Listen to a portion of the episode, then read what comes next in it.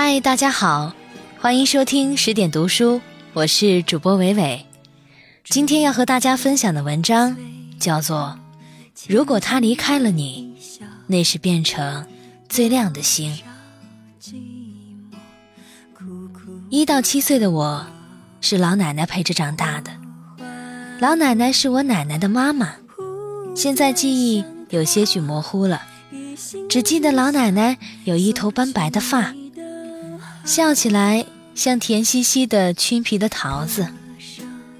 我爸那时在地区效益最好的农机局上班，爸爸工作忙，每天都要噼里啪啦的打算盘，哪怕单位离我家住的四合院就隔着一条马路，爸爸也没时间回来照应下我。而妈妈呢？我对妈妈的记忆更是少得可怜，就记得妈妈每天下班回来都要在灯光下装便当盒。只有这时，我才能好好的打量下面前这个模糊、冷峻、指手画脚的女人。她不是骑着自行车去上班，就是和一群大妈阿姨坐在家门口的树桩上聊天、剥瓜子儿，而我就远远地扒着门缝，看他们把瓜子皮儿吐成抛物线，在家里叠叠青蛙，把纸条穿成地雷，吹在风里。我在很多文字里都淡于写妈妈，实在是因为对妈妈的回忆少得可怜。小时的我挺羞于承认，我是羡慕那些趴在树桩上能够和妈妈蹭在一起，脸贴脸撒娇，光明正大的偷听大人谈话的孩子的。我甚至对这些孩子产生了莫名敌对的情绪。他们像一群吃奶的小猪围在树桩旁时，我就斜睨着眼睛瞪他们，恨不得眼中的怒火燃烧成一条空气，直接点燃他们的屁股。他们有爸妈接送上放学，看着他们的父母心疼地抢过书包背到自己肩头上，我就气鼓鼓地大嚼两口面包。我后来变成了娃娃头，只要玩捉迷藏之类的游戏，我就让这些爹娘控们当鬼。他们在院外哭腔连连，一声声地叫着我们的名字，而我早潇洒地领着一群娃娃跑回家吃葡萄、看动画片去了。之所以提到老奶奶，是若没有老奶奶，按照我高中化学老师的话，我这么调皮捣蛋的人，迟早要蹲大牢。我也不知道为什么小时的自己鬼主意颇多，估计。不在沉默中爆发，就在沉默中灭亡。可老奶奶是唯一治得住我的人。老奶奶也没用什么奇门怪术，只是一到冰凉的深夜，老奶奶就用她粗糙的大脚把我的脚心包在双脚里。老奶奶常在闲暇时背个竹筐，叫我和她一起去田垄上拔萝卜。带着土腥味的萝卜，老奶奶拿袖子擦擦。把外面辛辣的白色皮啃掉，把里面甜兮兮的多水的部分给我吃。那时的学校，孩子们老会攀比谁的零食多，谁的好玩的东西多。老奶奶就拿手绢给我叠了只老鼠，挂到我的书包上。老奶奶的手绢至今我还记得，是白色的，上面绘着文竹和两只缠锦对歌的天鹅。老奶奶还揪了蒲公英。木须炸成酥脆的丸子，叫我带到学校去和大家分享。其他的孩子旺仔啥的立马弱爆了。奶奶还熬了绿豆粥，绿豆压得软软的，撒上砂糖，放到冰棍的冰盒子里，冻成一个个方块形的绿豆冰棍，温暖牌的冰棍，好吃的一塌糊涂。多年后，当我写这些文字。那种香喷喷的绿豆冰棍的味道，好像还诱惑着我的味蕾，吧嗒吧嗒的要淌出口水。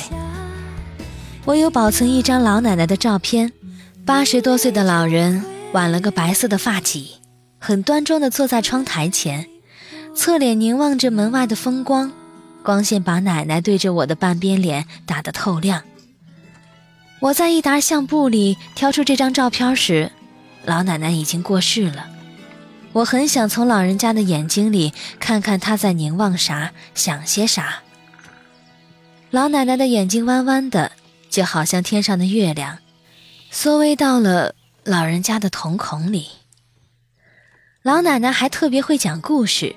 我记得小时的我染上了个恶习，具体啥恶习我给忘记了，实在不好意思提当年勇。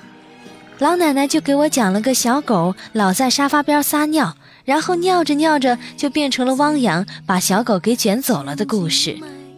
乃至后来我一提裤子，此故事就四连拍的在耳边回荡。我老奶奶实在是个英明的剧作家、小说家、人民矛盾内部化解斗士。其实这篇文章，我本来想用“念天地之悠悠，独怆然而涕下”的口吻写的，可写着写着又没溜了。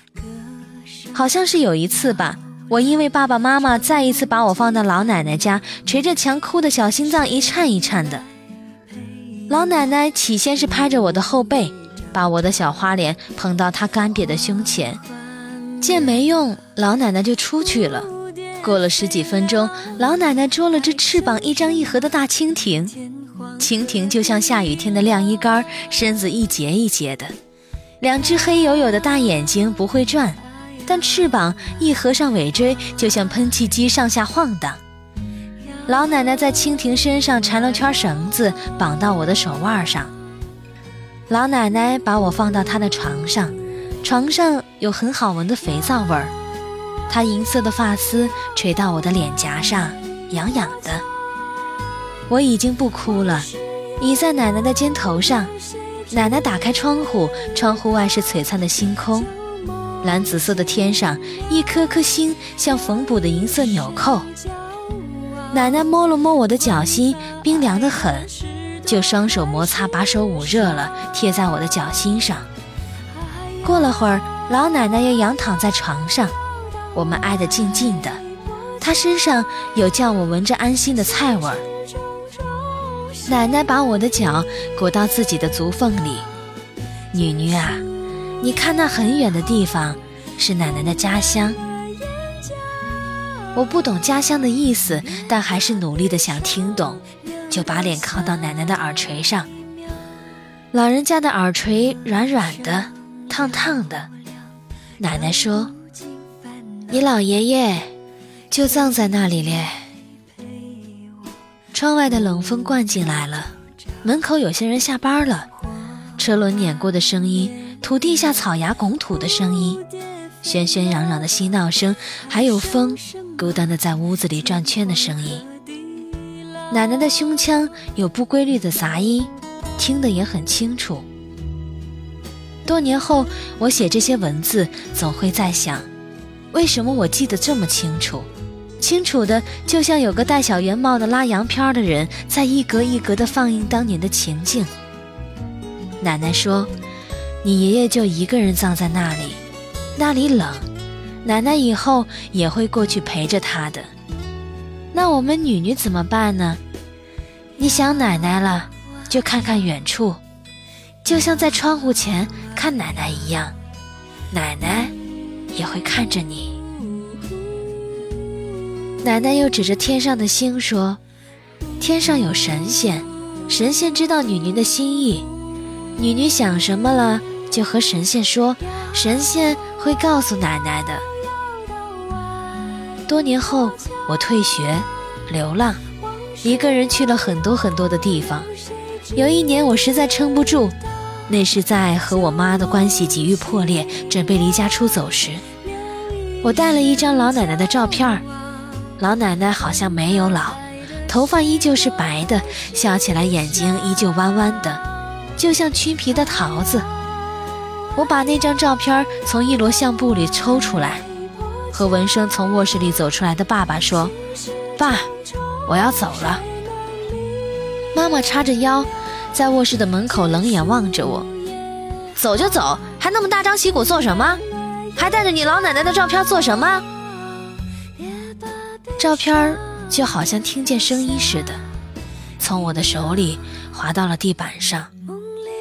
我忽然就止不住的哭了起来，呜里哇啦，呜里哇啦的哭了起来，好像从那张照片彻彻底底的滑落到地板上，我才醒悟到。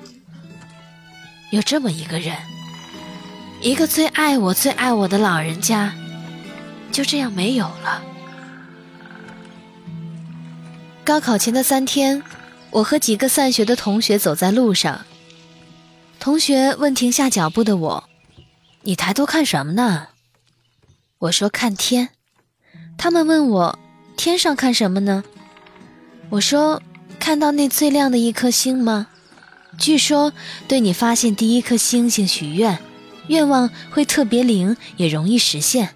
你试试。”同学双手合十，他不知道我在对哪颗星许愿，可我想，相信天上有神仙的人，愿望真的会比较容易实现吧。